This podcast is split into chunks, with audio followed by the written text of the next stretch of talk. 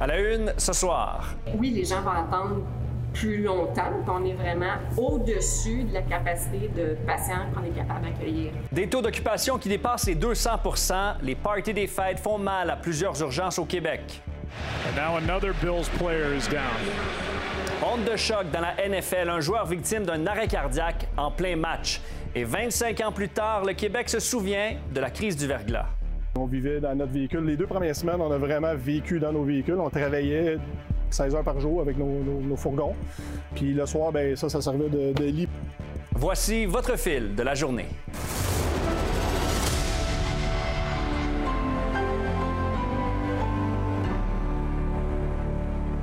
Bon mardi, je prends d'abord le temps de vous souhaiter une bonne et heureuse nouvelle année. Merci de nous faire confiance pour vous informer en 2023. Mais il y a des choses qui ne changent pas, comme les urgences qui débordent dans le temps des fêtes, surtout avec la forte circulation de virus respiratoires et la COVID qui continue de faire des siennes. Notre ministre de la Santé, Christian Dubé, avait annoncé euh, une série de mesures pour calmer ce choc annuel. Mais en ce 3 janvier, on peut se demander si ça fonctionne.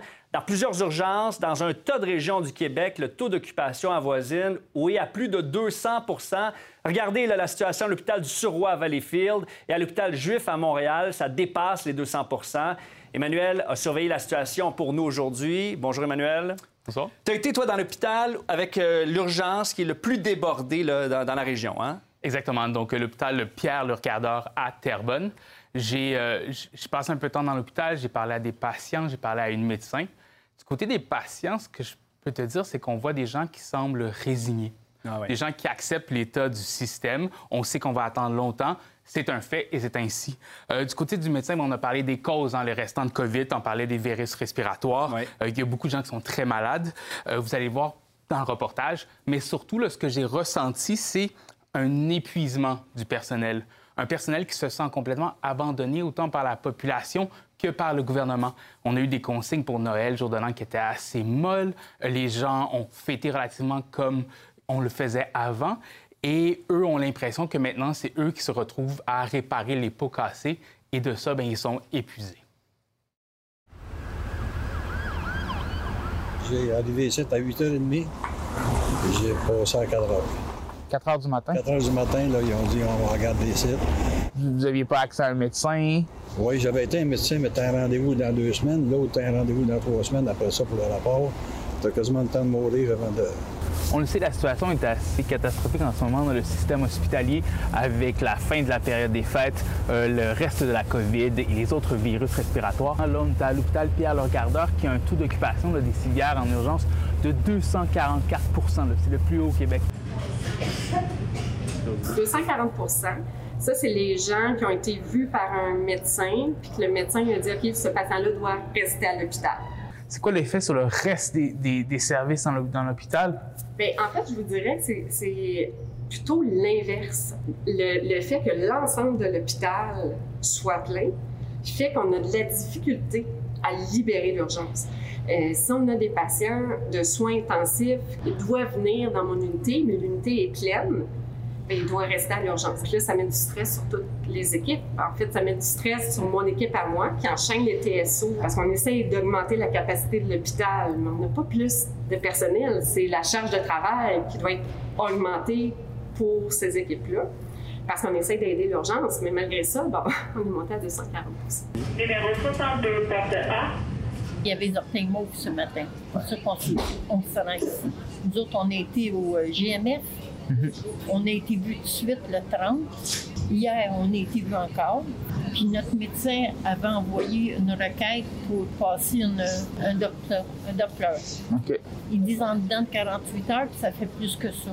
Il n'y avait pas eu la requête encore c'est ici que ça bloque. Pas avec mes collègues en médecine familiale, mais c'est une plainte récurrente qu'on entend de leur part. C'est qu'eux, ils essayent de faire leur part en première ligne, mais ils ont difficilement accès au plateau technique qui fait qu'ils pourraient commencer à faire des examens, puis peut-être une prise en charge, qui n'a pas besoin d'être hospitalisé, mais euh, ils veulent bien faire leur travail, mais ils n'ont pas les outils facilement accessibles.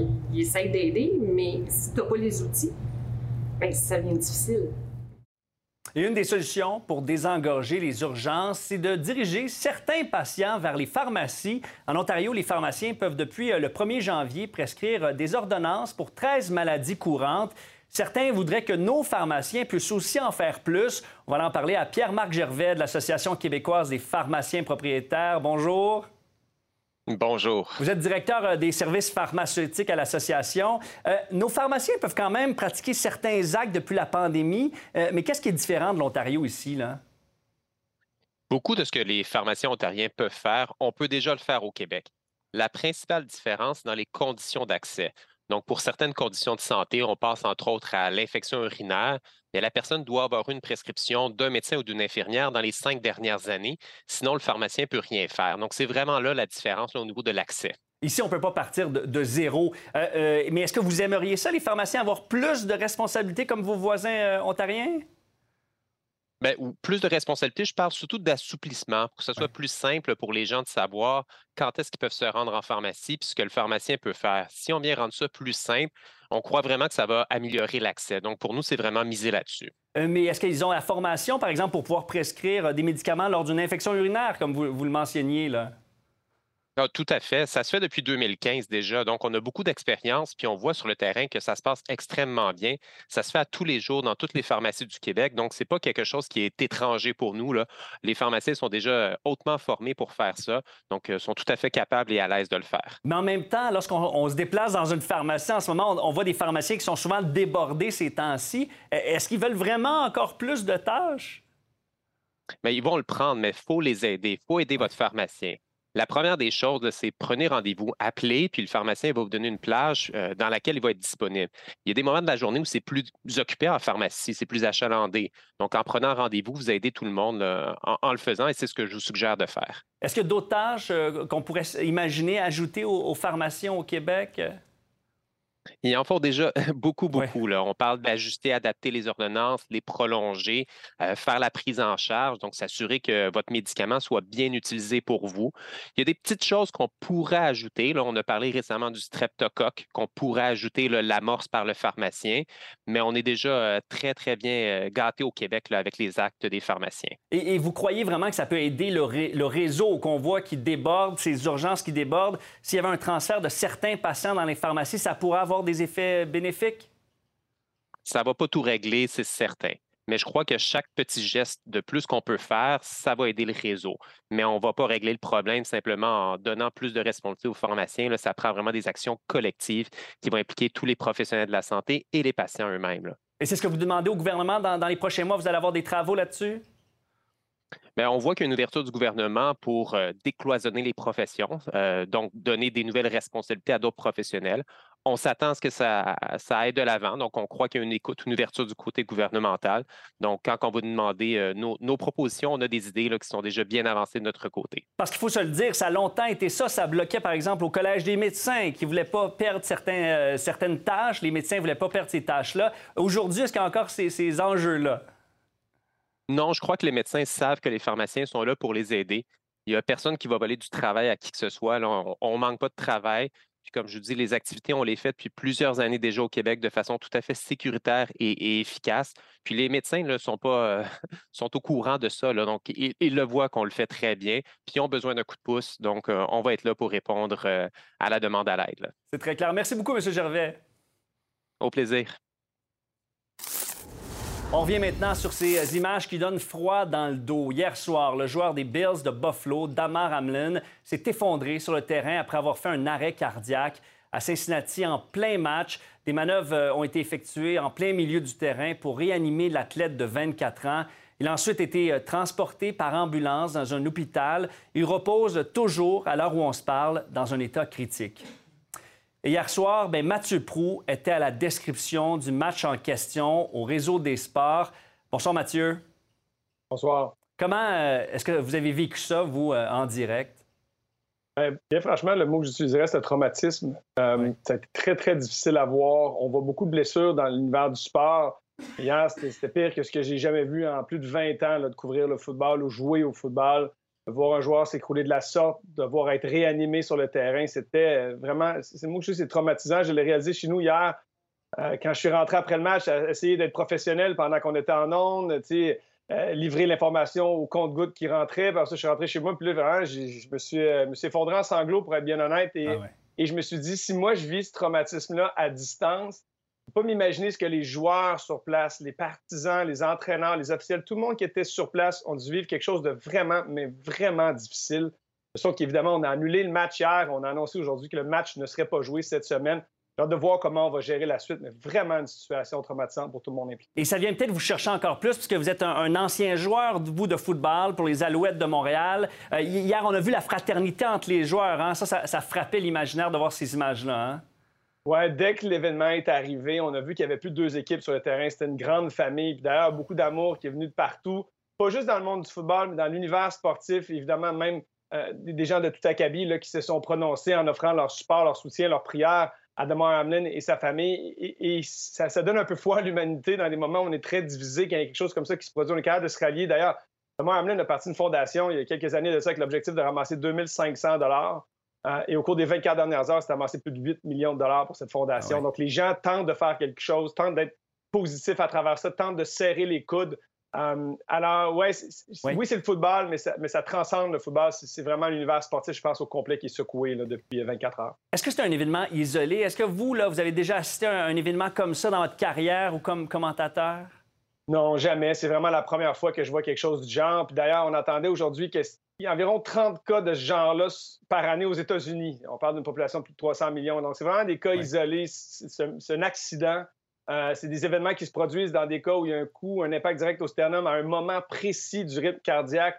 Donc, ça arrive dans toutes sortes de sports aussi, euh, que Oui. ce soit le baseball avec une balle euh, à la poitrine, au soccer avec un, un- un ballon. Puis là, ben, c'était au football hier.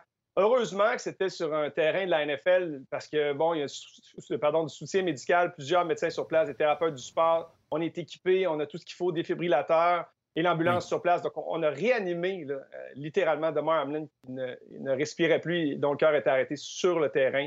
Et encore une fois, je rappelle, c'est vraiment une situation catastrophique, mais vraiment isolée. C'est pas quelque chose Ouais, ouais, ouais. que moi j'ai déjà vu et j'espère ne plus jamais revoir sur un terrain sportif. Parce que vous avez souvent été critique de la NFL, mais hier, euh, est-ce que vous trouvez que les, les équipes ont quand même bien réagi, puis la, la NFL également?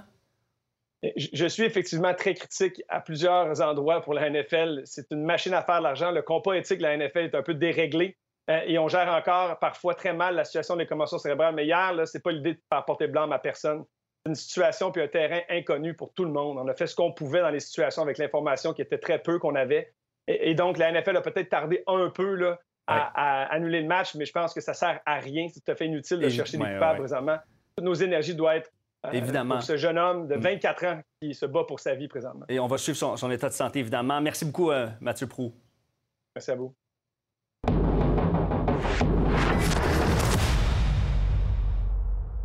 Incroyable, c'était il y a 25 ans, mais plusieurs s'en souviennent comme c'était hier. Dans la semaine du 5 janvier 1998, le verglas sème la dévastation, paralyse le réseau électrique et jette des millions de Québécois dans le noir. Lou-Philippe, euh, la crise du verglas, ça a marqué l'histoire euh, récente du Québec, hein?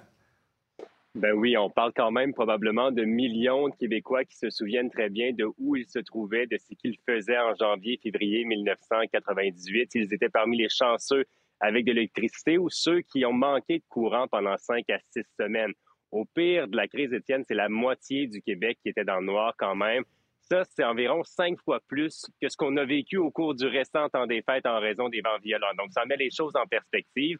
Et pour souligner euh, ces 25 ans, ben, au cours des prochains jours, on vous présentera un reportage, témoignages, notamment dans le milieu de la santé et le milieu politique. Mais ce soir, on revient sur le fil des événements.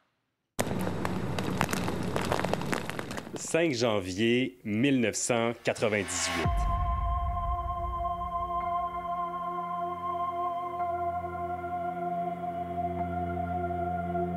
C'est une mer de glace qui commence à se déverser sur le Québec.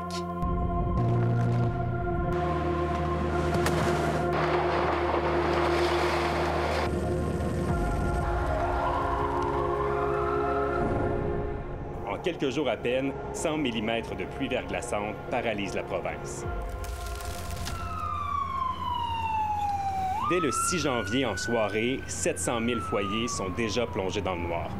On se doutait pas à ce moment-là que ce n'était que le début de la crise. On était loin de s'imaginer là, euh, que le pire était à venir. Steve Flanagan était au front en 1998.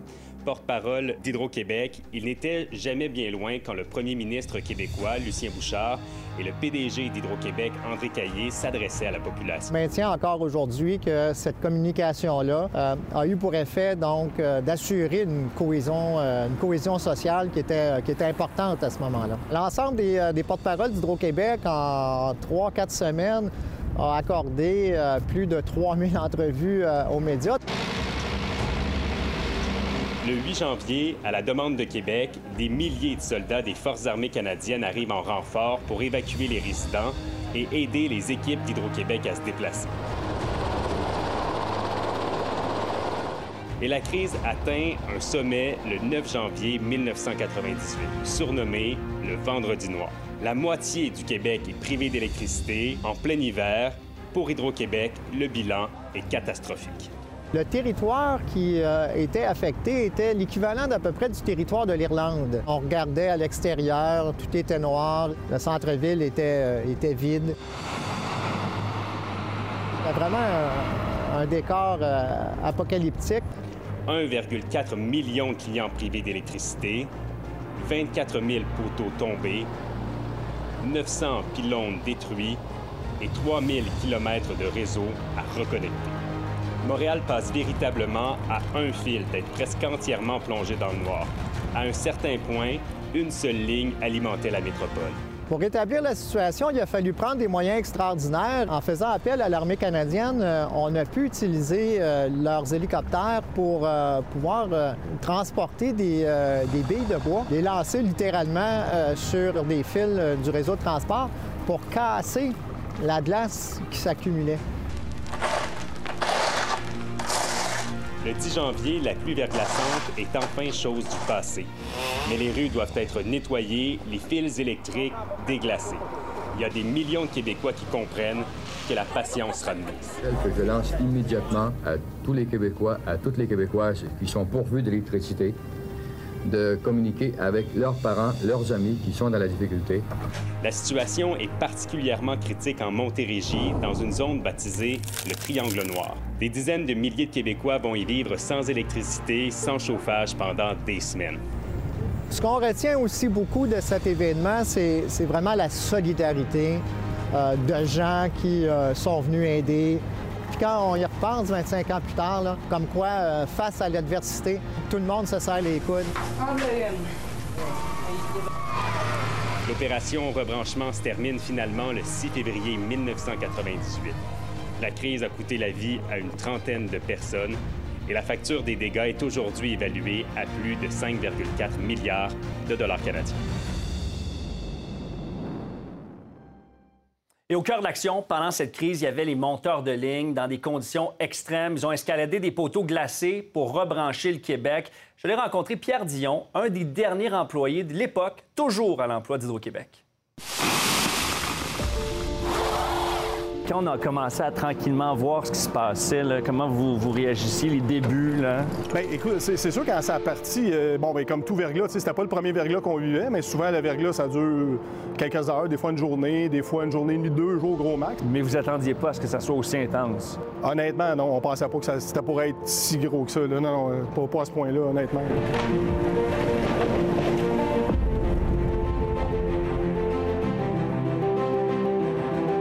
Ces camions-là, pendant la crise du verglas, on a vu ça partout au Québec. Ah, là, dans, dans le sud du Québec, plus, encore Oui, plus. oui, hein? euh, Tous les camions étaient déployés. Des fois sur des rues, on voyait ça, là, des kilomètres, là, des nacelles là, cordées une en arrière de l'autre avec les, les qui travaillaient. On voyait ça. C'était un spectacle en soi.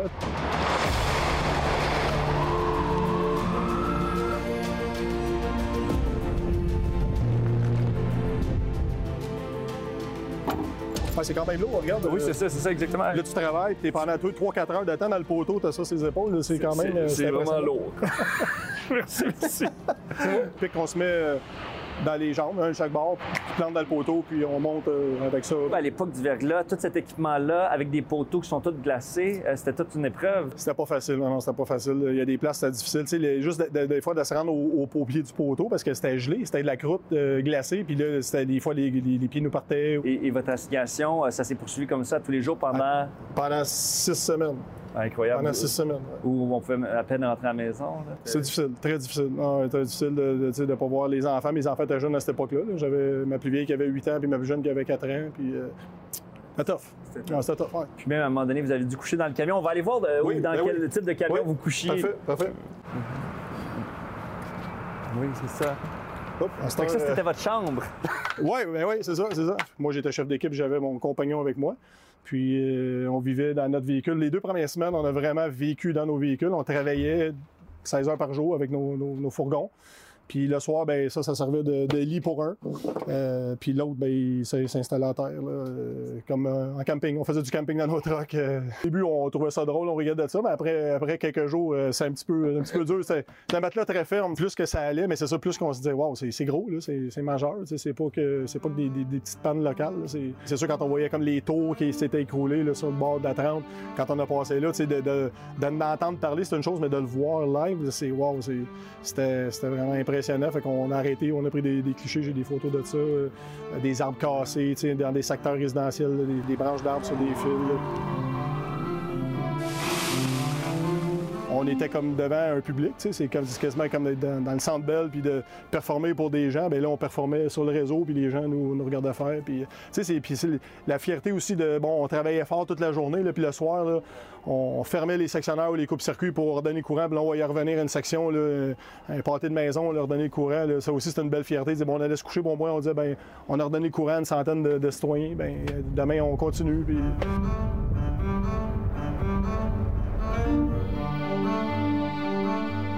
On a eu un appel, mon équipe et moi, pour se rendre sur une panne. Euh, C'était à Outremont, là, euh, poteau tombé dans une piscine avec un transformateur. Fait qu'on se rend sur les lieux. Puis euh, on stationne, mais là, c'était en arrière. Fait que là, on n'osait pas trop rentrer dans la côte, par respect pour les gens. Puis à un moment donné, ben, le propriétaire est arrivé, puis c'est Michel Côté, le comédien, euh, qui il nous a accueillis à bras ouverts. En fait, il était très, très gentil avec nous. Fait qu'il nous a amenés dans sa cour, il nous a montré un peu ce qui se passait. Puis il nous a offert du café. Il nous a dit, si vous voulez vous réchauffer, les gars, il dit, rentrant dedans. Puis on est rentré chez lui, on s'est réchauffé un petit peu.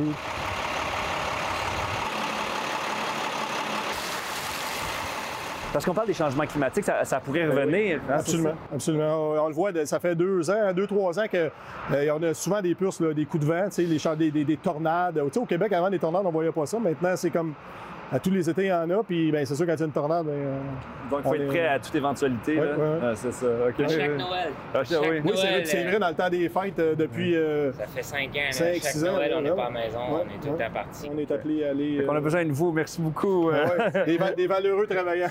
Merci beaucoup. La fin, évidemment, la dernière journée, quand notre contre-maître est venu nous voir, nous écouter, les gars, notre mission elle se achève, on finit la journée, on s'en va, euh, on retourne au secteur, c'est fini, on s'en va à la maison après ça. Ben, euh, c'est comme si l'adrénaline toute lâche. Puis quand on est arrivé au secteur, euh, on était quatre, on, est, on a passé quand même six semaines, les quatre ensemble, à travailler euh, euh, tous les jours ensemble. Fait qu'on était un peu émotifs. je me rappellerai toujours, on s'est fait un gros hug, puis moi, je suis sensible, j'ai un petit peu les larmes aux yeux, mais on était émotifs de, de, de revoir, émotifs de perdre nos chums, mais contents d'aller retrouver nos familles. Fait que, tu sais, on s'est fait un beau câlin, puis on s'est dit, regarde les boys, good job, tu sais, c'est- fini. Aujourd'hui, vous incarnez un peu tous ces monteurs de ligne euh, qui ont travaillé pendant le verglas. Ouais. On vous entend aujourd'hui dans notre reportage, mais euh, merci beaucoup à vous et à tous les autres Ah, qui ça ont me fait fait extrêmement plaisir. Puis je suis persuadé s'ils seraient tous là, ils seraient tous fiers, autant que moi. Puis, euh, Merci encore. plaisir. Euh, merci pour tout Merci, merci à travail. Et vous retrouverez notre dossier complet sur les 25 ans de la crise du verglas sur notre site internet nouveau.info. Au retour, de nouveaux visages pour le rentrer à l'Assemblée nationale. On vous amène dans les coulisses du Parlement jeunesse.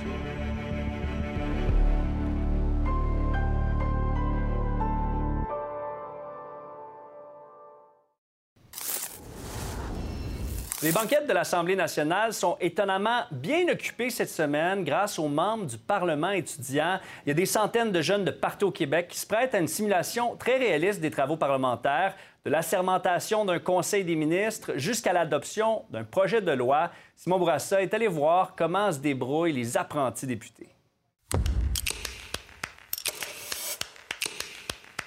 Alors que la majorité des étudiants sont encore en vacances et que les députés de l'Assemblée nationale sont en congé du Parlement en ce début d'année, les membres du Parlement étudiant, eux, jouent aux législateurs toute la semaine à Québec. Monsieur le Président, il y a deux influenceuses qui ont organisé plusieurs loteries illégales en pochant des milliers de dollars. C'est sérieux, Monsieur le Président, je l'ai même vu dans ma For You page. Bonjour, moi mon nom c'est Jordan Blais-Rochefort. J'étudie en sciences politiques et philosophie à l'Université de Montréal. J'ai 23 ans et c'est ma quatrième année au Parlement étudiant du Québec. La qualité des débats également qu'on a dans cette stimulation-là, ça la rend vraiment exceptionnelle au Québec. Euh, on est vraiment capable de mettre nos allégeances politiques de côté. Qu'est-ce que la ministre responsable compte faire pour faciliter l'accès au doctorat en psychologie? Est-ce que dans vos sacs d'amis, vous êtes considérés comme des nerds, des ringards? Je vous dirais que le fait de passer euh, ma dernière semaine de vacances à l'Assemblée nationale du Québec, fait qu'en soit, oui, vraiment. Merci, Madame la ministre. J'appellerai maintenant Madame la députée de Bonaventure. Euh, Je suis Isadora Godette. J'ai 24 ans. Je suis avocate. C'est ma cinquième expérience de simulation parlementaire. Cette année, je suis co-chef du caucus des Bleus. C'est super intéressant de voir le côté politique et de voir comment nos projets de loi, nos lois peuvent évoluer et comment concrètement on peut faire avancer les choses parce que souvent dans un contexte juridique, on est confronté au fait que les lois sont très en retard. On a toujours la volonté d'aller plus loin et je trouve que c'est vraiment une euh, simulation super intéressante pour justement arriver à faire ça et comprendre comment ça peut être fait. Mon nom est Sabrina Krause, j'ai 23 ans, je suis co-première ministre pour le moment pour le Parlement étudiant du Québec. Je trouve que c'est une expérience comme ça qui permet de montrer aux jeunes euh, pourquoi c'est important la démocratie puis comment est-ce qu'on peut s'impliquer. Tu sais, au Parlement, oui, il y a des députés, euh, il y a des ministres, il y a des premiers ministres et des premières ministres, mais il y a aussi des gens qui peuvent venir proposer des, des projets de mémoire, participer à des commissions parlementaires? C'est sûr, c'est beaucoup de travail, c'est rough un petit peu, mais euh, on apprend beaucoup. Puis c'est sûr de voir aussi des collègues journalistes ben, qui sont déjà journalistes ou qui ont plus d'expérience que nous, c'est c'est très formateur. Avec la pandémie, entre autres, il y a quand même eu une, une crise de confiance du public envers les journalistes, envers aussi le gouvernement. Mais je pense que dans des, des simulations comme aujourd'hui, on voit vraiment qu'est-ce qui se passe à l'Assemblée nationale, qu'il n'y a pas d'enveloppe brune entre le gouvernement puis les journalistes. C'est pas comme ça que ça se passe, non, je vous le jure. Merci, M. le Président. Bon, on retrouve maintenant l'animateur des bulletins locaux. Bonsoir, Jean-Simon. Bonsoir, Étienne. Les citoyens de Saint-Basile, dans la région de Portneuf, euh, ont organisé un hommage à la famille qui a perdu la vie dans un incendie euh, le 24 décembre. hein? Ouais, n'importe quel parent euh, qui nous écoute, si vous êtes parent, vous pouvez imaginer le pire appel que vous pourriez recevoir, c'est d'apprendre que votre fils ou votre fille a perdu la vie. Imaginez la veille de Noël à Saint-Basile. Le père s'appelle David Lirette, reçoit euh, l'appel comme quoi il y a un incendie, se déplace sur les lieux, on trouve le corps de son fils de 8 ans, quelque chose d'absolument épouvantable. Son fils Dylan est, décédé. Il y a sa mère Vanessa Pelletier, son, le conjoint de sa mère Anthony Biasotto qui sont décédés aussi. Là, la communauté s'est réunie pour faire un mémorial à la mémoire de, Dylan. Je vous invite à écouter son grand-père. C'était, c'était notre petit ange. On, les a euh, gardés souvent pour aider mon, pour aider mon fils, pour le supporter, le supporter dans tout ce qui tout ce qu'il y avait, tout ce qu'il faisait pour, les enfants. C'est pour ça que c'est important aujourd'hui de venir remémorer la, mé- la mémoire de notre, de notre petit ange Dylan.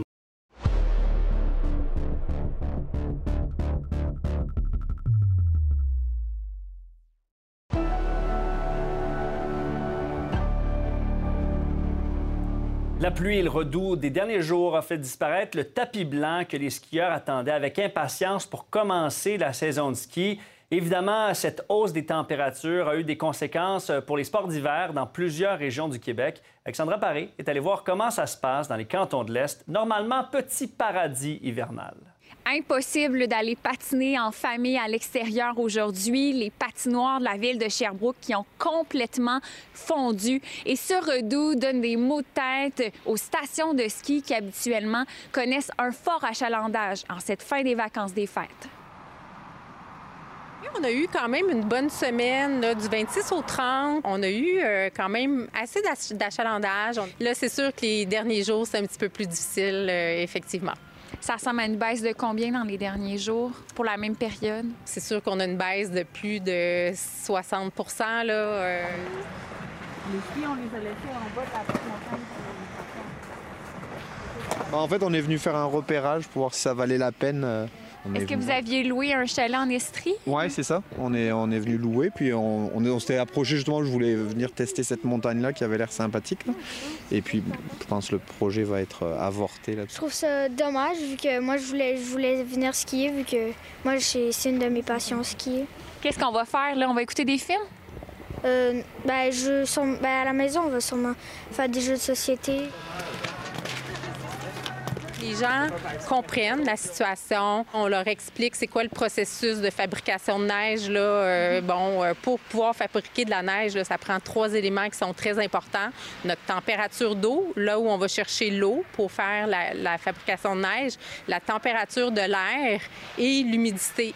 Là, présentement, c'est Dame Nature qui contrôle. Aussitôt qu'on a un retour de froid, une fenêtre de froid, on repart les canons. On était capable d'ouvrir jusqu'à une quarantaine de pistes. On a dû les fermer, donc le lendemain, il y avait beaucoup moins de pistes. Aujourd'hui, on a six pistes sur 60 qui sont ouvertes. Euh, L'enneigement va pouvoir recommencer euh, sous peu. Il n'y a plus de pluie euh, d'annoncer dans les prévisions, peut-être même de la neige. Alors, on croise les doigts, on reste optimiste. Les gens avaient hâte de se retrouver là, après la pandémie, puis ils sont déjà au rendez-vous. Donc, euh, on regarde l'avant, puis on s'attend à une belle année avec des beaux après-ski aussi. C'est certain que les changements climatiques euh, nous affectent, mais euh, on ne baisse pas les bras. On a investi dans notre système d'enneigement, on y croit. Puis euh, voilà, on, on invite les gens à venir nous voir. L'équipe de tourisme Canton de l'Est va sonder dans les prochains jours les entreprises touristiques de la région pour connaître l'achalandage précis du temps des fêtes. D'ici là, ne restez surtout pas sur votre balcon. Entre le village et la base de la montagne, on parle souvent de 4 degrés de différence. Et entre la base de la montagne et le sommet de la montagne, on parle d'un autre 4 degrés de différence. Donc, euh, des fois, alors qu'il pleut au village, ben, il neige ici à la montagne. Par ailleurs, aujourd'hui, vous pouvez voir que le sommet est très blanc. Euh, donc, euh, il faut rester à l'affût. Il ne faut pas se fier sur notre balcon pour savoir si c'est une belle journée de ski ou pas. Bon, puis en ce 3 janvier, le gazon est roi sur l'île de Montréal. Oubliez le patin à peu près partout. Les patinoires municipales ont bien mauvaise mine et les fonctionnaires municipaux n'y peuvent rien. Et pour les touristes étrangers, bien, Montréal n'est pas exactement la destination hivernale qu'ils avaient imaginée. Voici ce que nous a préparé Jé- Jérôme Scalia. Euh, on est venu en janvier pour faire du patin à glace et du ski de fond. voilà. Du coup, on regarde les écureuils à la place. Bah, en fait, on attend la neige avec impatience, bien sûr, mais euh, ça ne nous empêche pas de sortir et balader dans le parc. On profite de, de- de l'extérieur quand même. Ça n'a pas un gros impact. Le seul impact que ça a pour moi, c'est le ski qui me manque. Je suis venue voir mon fiston et je m'attendais à voir beaucoup de neige, mais en fait, non. Pour moi, c'est beaucoup de neige parce que c'est la première fois que j'ai jamais regardé la neige. Pour la poussette, c'est bien parce que c'est possible de marcher.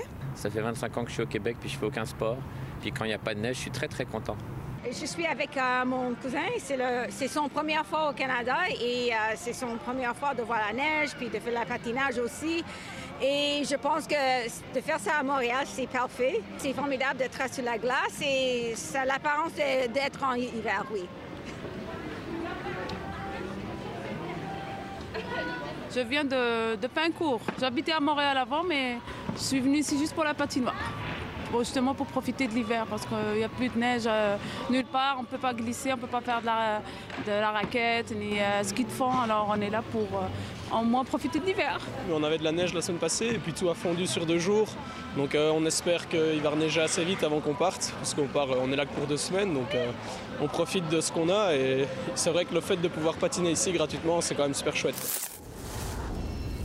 Et c'est finalement aujourd'hui que l'Hôtel de glace de Québec a ouvert ses portes aux premiers visiteurs de la saison situé euh, au village Vacances Valcartier. Ce moment tant attendu, notamment par les touristes, avait été retardé en raison du temps doux et de la pluie des derniers jours. L'ouverture de l'hôtel de glace devait avoir lieu, devait avoir lieu euh, la veille du Nouvel An. À mon souvenir, depuis que c'est à Valcartier, dans les sept dernières années, c'est la fois où on va avoir ouvert le plus tard. Les derniers jours euh, nous ont causé quelques défis avec euh, les redoux, trois jours intenses de pluie. Euh, ici, à Saint-Gabriel-le-Valcartier, on a eu entre 30 et 40 mm de pluie. Quand la structure est engorgée d'eau, on doit simplement la laisser refuger. Et le redout météo des derniers jours est également venu toucher la saison de la pêche aux poissons des chenaux en Mauricie. Les chalets de pêche qui étaient installés euh, sur la rivière Sainte-Anne ont été retirés par mesure préventive. Les amateurs de Poulamont devront attendre le retour du temps froid pour profiter de cette activité hivernale. On vous en parlait avec Jean-Simon euh, tout à l'heure. Dans la matinée du 24 décembre dernier, David Lirette a reçu le pire appel qu'un parent peut recevoir. Son fils Dylan est décédé dans un incendie qui a emporté euh, sa mère, Vanessa Pelletier, et son conjoint, Anthony Biasotto. Aujourd'hui, plusieurs habitants de Saint-Basile, ainsi que des amis et des proches, s'étaient réunis pour leur rendre hommage. Ça me rapportera pas mon, petit garçon, mais sauf que je veux dire, ça fait un petit baume sur mon cœur de voir qu'il y a encore de l'amour qui peut, peut se donner comme ça euh, aujourd'hui. Ils réussir à, me faire vivre mon deuil euh, un jour à la fois, un pas à la fois, puis de regarder, euh, regarder en avant puis de, continuer pour mon, euh, mon plus vieux qui sait que, sa maman n'est plus là, que son frère n'est plus là. Euh, j'en ai parlé avec lui le 24 quand c'est arrivé en, fin d'après-midi. C'était, c'était notre petit ange. On, les a gardés souvent pour aider mon, pour aider mon fils, pour le, le supporter, le supporter dans tout ce qui tout ce qu'il y avait, tout ce qu'il faisait pour, les enfants. c'est pour ça que c'est important aujourd'hui de venir remémorer la, mémoire de notre, de notre petit ange Dylan. A eu beaucoup, beaucoup d'amour pour euh, David et Tristan. Les gens ici, ils savaient qu'on venait aujourd'hui. Ça s'était dit sur Facebook. Puis le monde disait, on va être là, c'est sûr et certain, pour euh, revoir encore la, la photo de la, la face de notre, de notre petit ange Dylan. On reste avec des beaux souvenirs. On a tout le temps des vidéos dans la tête qui nous, qui nous circulent, qu'on voit. Ah, c'était une dure épreuve. Maintenant, la Chine réplique au pays qui resserre les restrictions sanitaires face à ses voyageurs et menace d'imposer des mesures de représailles contre ces pays, incluant le Canada et les États-Unis, qui ont décidé d'imposer des tests PCR aux arrivants chinois après la décision du pays de laisser tomber sa politique zéro COVID. Le gouvernement chinois dit que ces tests négatifs de COVID ne sont pas nécessaires, qu'il s'agit d'une mesure, mesure excessive et critique le manque de fondement scientifique de cette restriction. Et c'était l'ouverture du Congrès aux États-Unis aujourd'hui et les représentants et sénateurs devaient voter pour le prochain président de la Chambre. Après trois tours, les républicains ont échoué à élire Kevin McCarthy, grand favori pour remplacer Nancy Pelosi. Il faut dire que c'est euh, la première fois en 100 ans que le président de la Chambre américaine n'est pas élu au premier tour. Des rémunérations 243 fois plus élevées que le salaire annuel moyen. Au retour, on parle des dirigeants les mieux payés au Canada.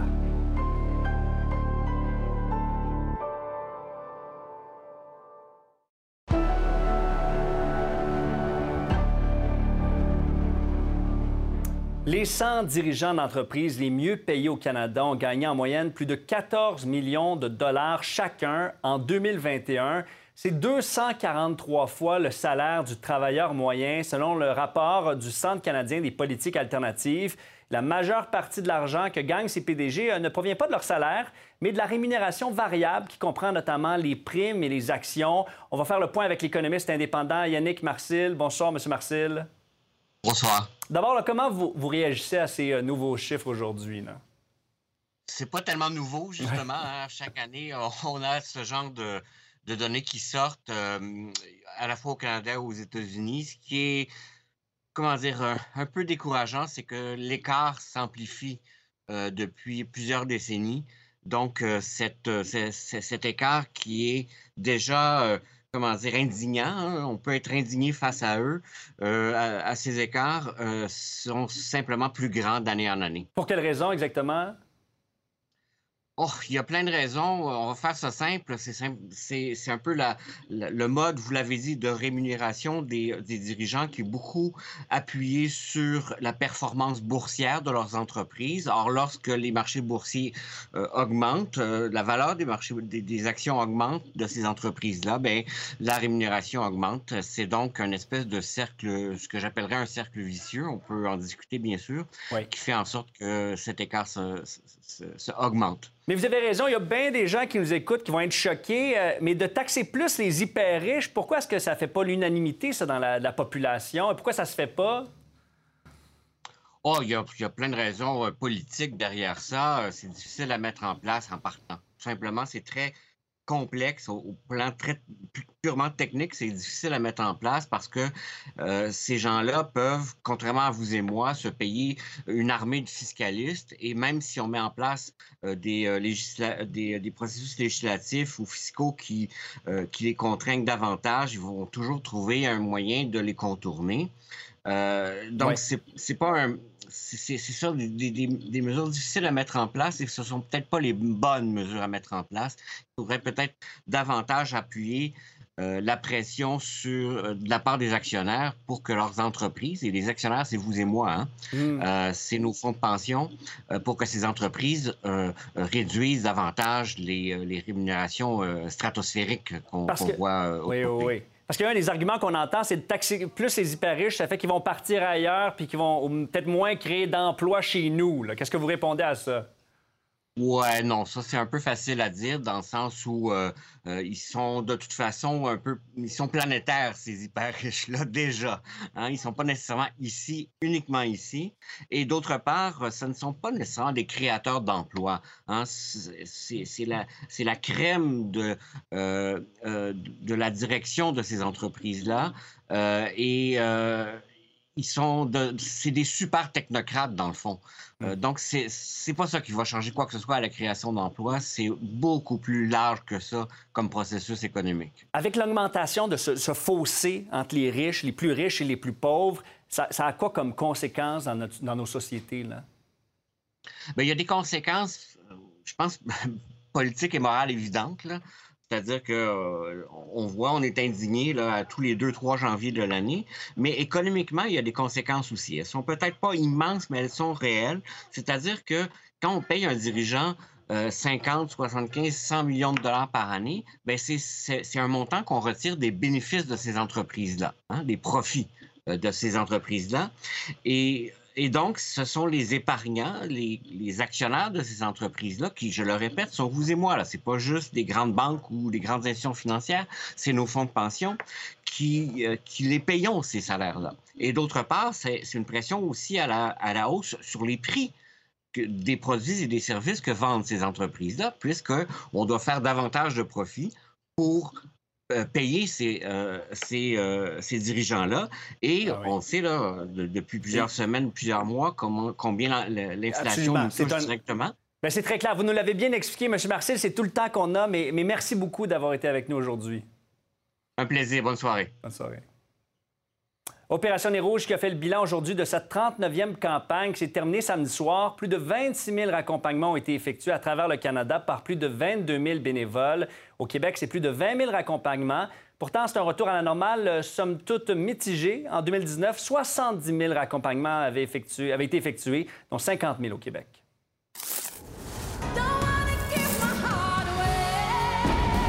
La Québécoise Jannick Fournier a été invitée à participer hier à l'émission américaine America's Got Talent All Stars. La gagnante de la plus récente édition de Canada's Got Talent a interprété la chanson I'll Never Love Again de Lady Gaga euh, et elle a ébloui son public. Je suis nullement amère. Il faut que les gens comprennent bien ça, que d'avoir eu cette opportunité-là, d'avoir été choisi parmi les 60 plus beaux numéros de tous les Got Talent au monde, déjà ça, je repars avec encore 3 milliards de, de- de- petites graines de bonheur dans mon cœur.